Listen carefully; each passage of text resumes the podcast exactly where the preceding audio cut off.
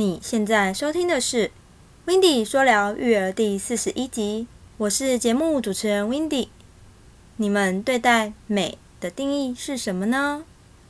我们都知道，这个世界上有着主流的审美、主流的标准，它把我们每一个人按照各自的出生环境、身高、长相、年龄阶段等等标准放到一个模板里面，然后。他会告诉我们：“嗯，这就是你了，你就应该是这个样子，过这样的生活。”当然，我们也都用同样的标准来定义美这件事。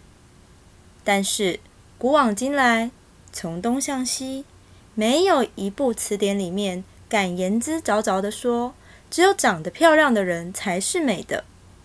如“情人眼里出西施”，那是美。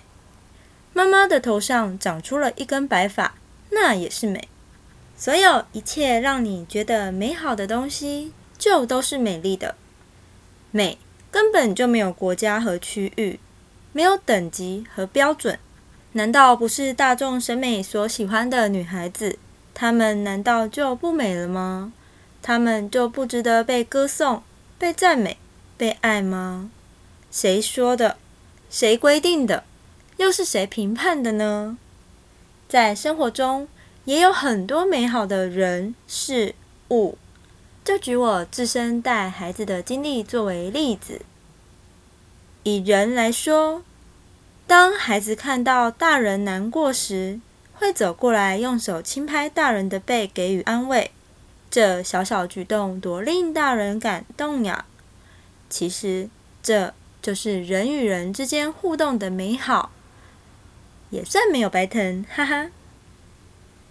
以事来说，因孩子表现优良获取奖励或奖品，这对孩子而言是相当高兴的一件事。小小一件事就能让孩子高兴的蹦蹦跳跳，这也是一件美事啊。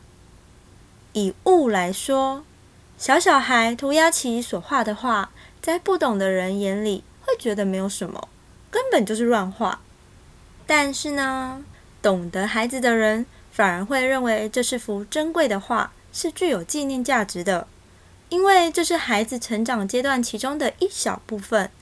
虽然是涂鸦画，但在上头注记孩子的年纪，放入资料夹内收藏，作为作品集，也是一种美呢。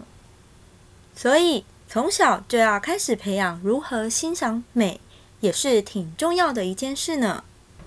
如果你不想错过任何一集精彩的内容，也喜欢这个节目，别忘了订阅、追踪、分享给更多人知道，并且在你到的平台上留下你听完后的感受。你的鼓励与建议都是这个节目的动力来源。说到这边，如果你还没有离开，我真的真的非常感动，也真的非常开心。谢谢你愿意在这么忙碌的生活中，还愿意花时间来收听我的节目。最后送一句话给你。美在生活中是无所不在的，只看你如何去欣赏。这集是在分享 Wendy 自身的经验，想知道更多，请记得锁定每周日晚上九点 Wendy 说聊育儿的音频节目哦。